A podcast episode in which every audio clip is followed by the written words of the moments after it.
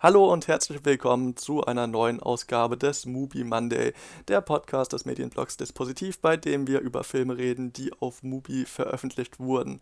Heute sprechen wir über Fando und Liz, ein Film von Alejandro Jodorowsky. Ich bin der Christopher, bei mir sitzt der Flo und ja, wir reden jetzt über den Film, was sich vielleicht als nicht ganz so einfach herausstellen wird, da der Film relativ abstrakt gehalten ist. Er hat eine sehr grobe Rahmenhandlung, ist aber in sich doch sehr episodisch aufgebaut. Und in diesen Episoden geht es um Fando und Liz, ein äh, Pärchen von zwei Liebhabern, die auf der Reise zu der wunderbaren Stadt Ta sind, die laut alten Legenden wohl sowas wie das Land, wo Milch und Honig fließt, ist. Liz hat gelähmte Beine, das bedeutet, dass Fando sie über weite Strecken tragen oder ziehen muss und das führt hier und da ähm, zu einigen äh, Komplikationen. Aber das ist jetzt alles in allem nicht so wirklich, worum es in dem Film geht. Flo, was war denn dein Eindruck, worum es in diesem Film geht?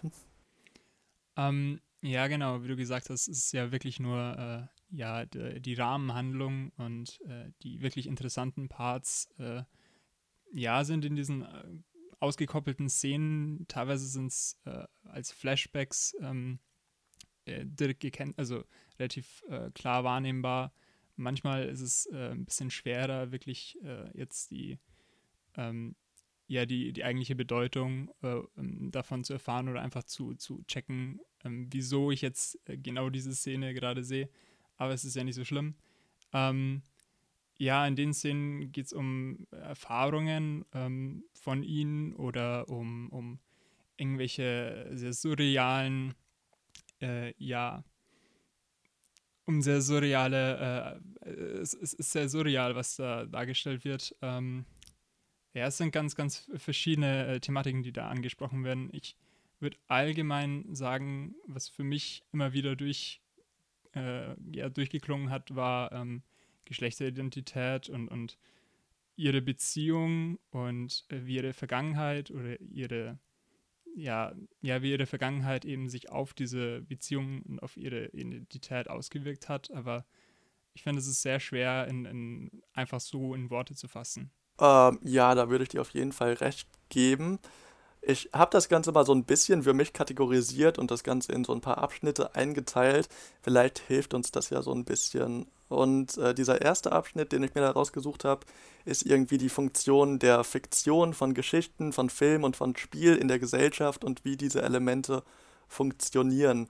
Also der Film spricht hier und da, weil hier und da hm, mal weniger, mal mehr deutlich darüber, wie zum Beispiel Film funktioniert, wenn gesagt wird, äh, wir können jetzt hier einen Schritt laufen und sind 100 Kilometer gelaufen, was natürlich indirekt so ein gewisser Verweis darauf ist, wie Schnitt funktioniert.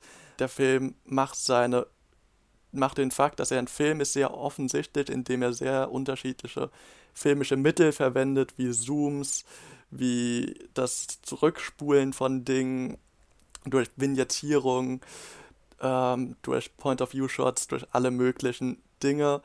Und natürlich gibt es auch in dem in der Handlung des Films selbst irgendwie sehr viele Geschichten, es wird sehr viel versprochen, es wird ja äh, doch Sagen spielen eine große Rolle, also in den Opening Credits sieht man im Hintergrund Bilder aus, aus der griechischen Mythologie, glaube ich, waren die. Ähm, das sind so Dinge, die mir da irgendwie aufgefallen sind.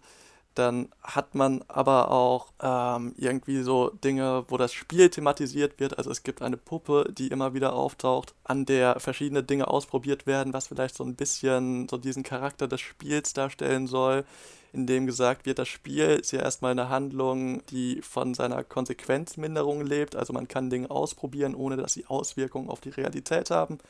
Und dieser Fakt wird dann im Laufe des Films so ein bisschen an verschiedenen Gelegenheiten in Frage gestellt, beziehungsweise die Frage stellt, was ist Spiel, wo fängt Spiel an, wo hört Spiel auf.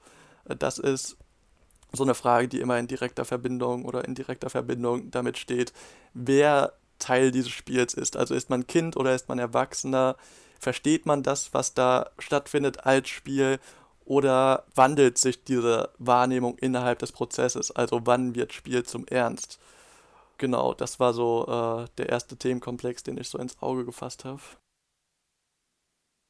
Puh, wow, ja. Ähm, doch, da merkt man, das ist sehr schön, wie du es jetzt gerade aufgeschlüsselt hast. Irgendwie, ähm, wenn man zurückdenkt, ähm, entschärft es so ein bisschen die, äh, die Szene oder die Art, wie ich die Szenen das erste Mal wahrgenommen habe. Ich war nie irgendwie, ich fand es immer sehr schön, wenn ich wirklich komplett verwirrt war. Ähm, ich, äh, ich habe da gar kein Problem damit, gerade in einem Film, der das, ähm, wo, wo man auch merkt, dass, dass es nicht, äh, ja, dass da, dass da irgendein Gedankengang dahinter war. Aber ähm, doch, das war sehr schön, wie klar du das jetzt gerade aufgeschlüsselt hast. Danke, danke. Also ich habe mir nebenbei Notizen gemacht. Normalerweise könnte ich das jetzt auch nicht so aus dem Stegreif äh, ohne das hinbekommen. Ähm, fällt dir da äh, noch irgendwas dazu ein vielleicht? Ähm, also es gibt ja zum Beispiel konkrete Beispiele von Szenen, auf die man eingehen könnte.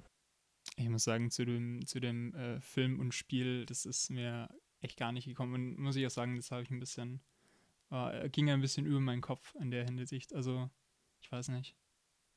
Welche, welche Szenen hättest, also ich finde es jetzt schwer, dann so ein konkretes Beispiel. Also das mit den Puppen ähm, auf jeden Fall und, und auch ähm, wie sie, das ist mir auch im Kopf geblieben, dieses Zitat mit äh, ein, ein Schritt und wir gehen 1000 Meter, das fand ich sehr cool, aber ähm, jetzt so größere Beispiele zu, zu genau dem Thema, weiß ich nicht. Also, wenn wir beim Beispiel dieser Puppe bleiben, dann ist ja in der ersten Szene, in der sie auftaucht, diese Beerdigungsszene, ähm, ist es ja so, dass zuerst mit einem Zoom auf diese begrabene Puppe aufmerksam gemacht wird, also wieder so ein Bruch in der Wahrnehmung im Film. Und dann wird diese Szene rückwärts abgespielt. Also die Szene wird, äh, die Puppe wird ausgebuddelt und nicht eingebuddelt.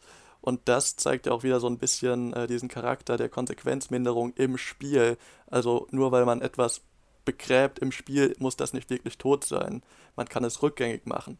Das wäre zum Beispiel äh, sowas, was mir in den Sinn gekommen ist. Ja, stimmt, auf jeden, ja, auf jeden Fall. Ähm, was ich mir bei den Puppen gerade denke, ähm, das ist jetzt vielleicht ein kleiner Spoiler, wie äh, Liz getötet wird. Ähm, sieht man ja dann, ähm, wie wieder die Puppe auf, ähm, ja, kurz zu sehen ist und ihren ähm, Bein, glaube ich, abgehackt wird. Da frage ich mich, wie das ähm, weil ich meine, sie ist ja dann, sie bleibt ja dann sogar äh, tot in dem, gegen Ende des Films. Ähm, was meinst du, sorry? Also, also am, am, wie Liz getötet wird, ähm, wird ganz kurz ähm, ähm, zu, zu der Puppe geschnitten, wie sie eben auch äh, auseinandergenommen wird. Also ich glaube, ihr Bein fliegt ab oder irgend sowas in der Richtung. Also ich würde argumentieren, das kann man wieder so ein bisschen als das sehen, ähm, dass sie eben einerseits das Spiel, aber auch die Grenzen des Spiels irgendwie gezeigt werden. Also es ist ein Spiel, wenn du einer Puppe ein Bein abschneidest, es ist kein Spiel, wenn du einem Menschen ein Bein abschneidest. Mm, Achso, quasi der direkte Kontrast. Ja, das macht Sinn, das macht Sinn. Ja. Ähm, was, was, was, was ich auch bei, was mir bei den Puppen direkt in den Kopf kommt, ist, ähm, wie ähm, Wando mit einem, äh, ich glaube, das war sogar sein Vater, oder es war irgendein Mann, ähm, wie sie zusammen eine Puppe aufschneiden. Ähm, und zwar an der, ja, ähm, im, im Schambereich, im Genitalbereich, ja. Ähm, und ihr dann äh, Schlangen irgendwie einführen. Also es sind so, so kleine äh, Ringelnattern oder, oder ich glaube Ringelnattern sind es, oder?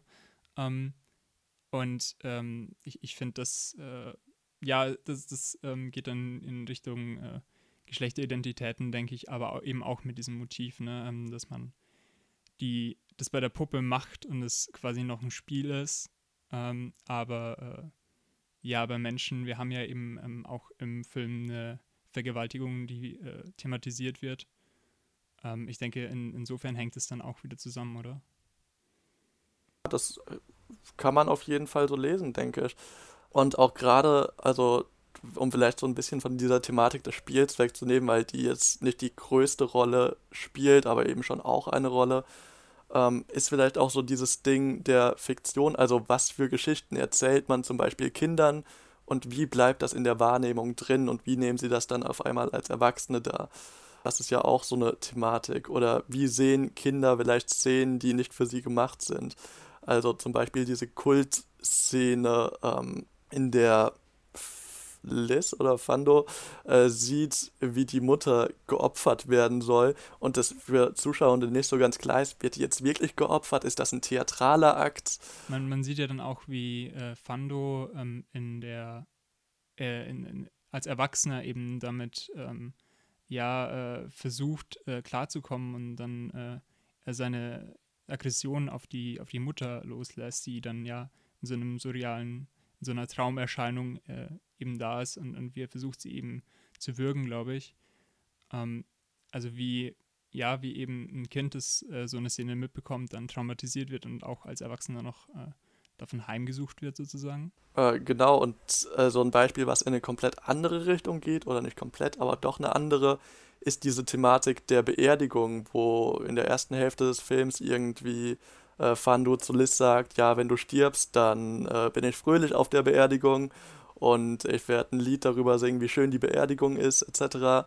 Ähm, und wenn dann, wenn es dann tatsächlich zu dieser Beerdigungsszene kommt, dann verläuft die doch schon ein wenig anders. Und auch da kann man irgendwie wieder so diese, ja doch diesen Unterschied sehen zwischen dem, was man erzählt, vielleicht auch um Menschen zu beschwichtigen, und dem, wie die Realität dann schlussendlich aussieht. Auf jeden Fall. Ah, vielleicht noch ein Beispiel dazu. Ähm wenn es dann mehr auf die Beziehung von Fando und Liz ähm, eingeht, ähm, dass er ihr immer wieder erzählt, äh, dass, dass äh, Liz schon, äh, das, ne, so, äh, dass Fando am Anfang ähm, eben meinte, dass er Liz äh, anketten wird ähm, und immer, immer mehr fesseln wird und es dann aber im späteren äh, Verlauf abstreitet, wenn, wenn Liz es eben jedem vorwirft, dass er das jetzt gerade vorhat.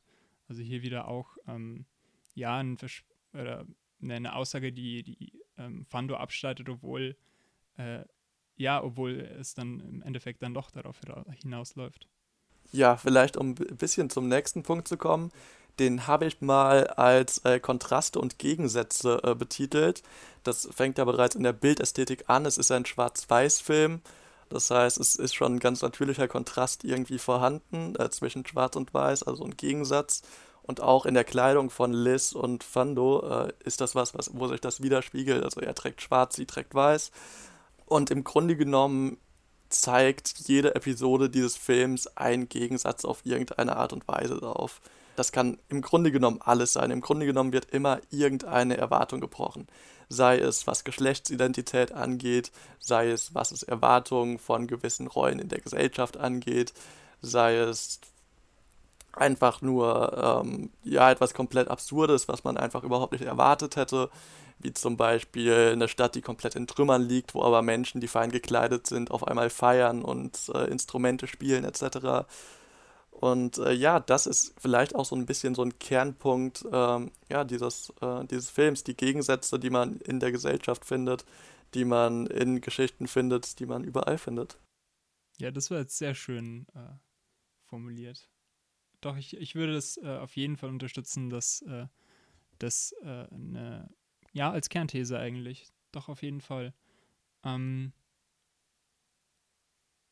ja, ähm, ich fand am Anfang hat man ähm, so ein bisschen, wurde so ein bisschen äh, eben auch ähm, ein Kontrast zwischen Bild und Ton ähm, immer wieder ähm, ja offensichtlich gemacht. Ich meine, die erste Szene, ähm, da es ist ja auch ganz bewusst, ähm, da, da, sieht man eben, wie Liz eine Rose ist und im, in der Tonspur sind äh, auch sehr, sehr laute ähm, Schmatzgeräusche, provozierende Schmatzgeräusche zu hören, ähm, die aber ähm, ganz klar nicht äh, zu dieser Aufnahme gehören. Und das war direkt der, der Einstiegsgedanke, war schon, ja, da, da ist doch irgendwie ja, ein Kontrast zwischen, zumindest also jetzt in dem Fall zwischen Ton und Bild.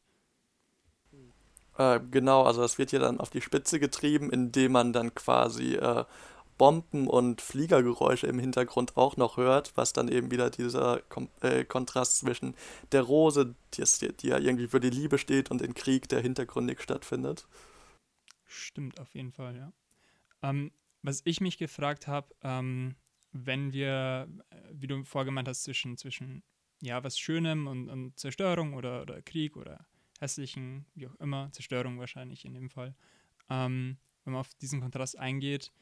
Es gibt ja die eine Szene, wo ein äh, Mann in Dienstmädchenkostüm und äh, es war, glaube ich, so ein geistlicher Umhang, ähm, eine Statue umwirft. Ähm, eben auch so eine, so eine antike Schönheitsidealstatue, ähm, die dann zerbricht und dann auf dieser Statue ähm, eine, eine junge Frau ähm, erscheint. Und ich bin mir nicht sicher, ich glaube, die Frau war auch schwanger, weil er hat es dann ja nochmal angesprochen, dass er irgendwie, äh, ich glaube, neues Leben oder irg irgendwas in der Richtung hat er dazu gesagt. Und frage ich mich eben, ob ähm, hier die These ist, dass aus der Zerstörung irgendwie was, was Neues hervorgeht oder wenn man das eben ausweitet aus, aus dem Kontrast. Ich, ich frage mich, ob du was in der Richtung ähm, auch bemerkt hast, weil äh, ja, da stellen sich bei mir schon ein paar Fragen, wie das dann, äh, wohin das führt. Mm, also das Konkrete habe ich jetzt weniger äh, so verstanden, um ehrlich zu sein. Also klar, dieser Moment, in dem diese Statue fällt und zerbricht, kann man natürlich schon irgendwo als das Zerstören vom konventionellen oder vom idealisierten Frauenbild verstehen und, und man dann im Gegensatz diese andere Frau zeigt. Ich persönlich habe die Szene ein bisschen so aufgegriffen, dass es äh, jetzt bei dieser Zerstörung der Statue prinzipiell erstmal darum ging, überhaupt, dass dieser Mensch Aufmerksamkeit bekommt, weil die anderen ihn ja überhaupt nicht beachtet haben. Und dann, wenn er diese nackte Frau anpreist, und äh, ähm, habe ich das dann wiederum als Kontrast wahrgenommen zwischen dem Priester, der ja eher keusch lebt, und dem Kontakt mit der nackten Frau. Das stimmt, auf jeden Fall. Ähm, meinst du, dass es da vielleicht sogar so eine, so eine hm, ja, eine meta-narrative äh, Ebene gibt, wenn der Priester äh, irgendwas zerstören muss, um Aufmerksamkeit zu be äh, bekommen ob das dann eben auch, äh, ich weiß nicht, ob das zu weit gegriffen ist, aber ob der Regisseur vielleicht auch meint, er muss in Anführungszeichen ähm, so einen extremen Film machen mit so extremen Elementen, um zu schockieren, um eine Botschaft äh, effektiv zu vermitteln? Es ist nicht auszuschließen, würde ich sagen. Also es kann schon durchaus sein. Ähm, es bringt mich auch ein bisschen zu meinem nächsten Punkt äh, und das ist die Provokation. Also Jodorowsky ist ja durchaus als Provokateur bekannt, wenn es um Themen wie äh, Religion unter anderem geht. Und ja, dementsprechend äh, findet man da in dem Film doch schon einiges. Also sei es dieser Priester, der irgendwie doch sehr auf diese ähm, junge, äh, nackte Frau anspringt, sei es irgendwie das Tanzen auf Gräbern und das Zelebrieren von Beerdigungen auf eine sehr fröhliche Art und Weise, aber auch solche Sachen wie natürlich ähm, Geschlechtsidentität, die komplett ähm, zerrückt wird in diversen Szenen, wenn sich Männer wie Frauen kleiden und Frauen wie Männer verhalten und auf einmal sich an Männer heranmachen und diese dann irgendwie äh, beleidigen, wenn sie kein Interesse an ihnen haben. Auch gerade da das sehr alte Frauen sind und die auch hinter sehr jungen Männern her sind, da natürlich auch wieder so dieses gesellschaftliche Bild einmal komplett äh, um 180 Grad gedreht.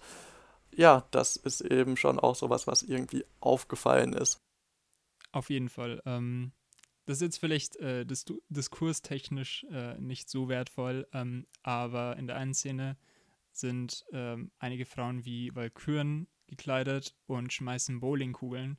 Und ich habe die ganze Szene nur an Big Lebowski gedacht und ähm, es hat irgendwie, äh, es hat schon einiges aufgerissen. Ich glaube, ich muss den Film nochmal anschauen. Ähm, wenn, wenn daher äh, einiges an, an Inspiration genommen wurde. Ich denke mal, dass das Bild von Valkyren, die Bowlen, äh, in keinem anderen Film davor äh, war. Also ich denke, dass der, dass der Big Lebowski sich davon äh, inspirieren hat lassen. Äh, das kann sein. Das ist ehrlich gesagt ewig her, dass ich den Film gesehen habe, aber ich weiß, dass es irgendeine Szene mit Bowling gab.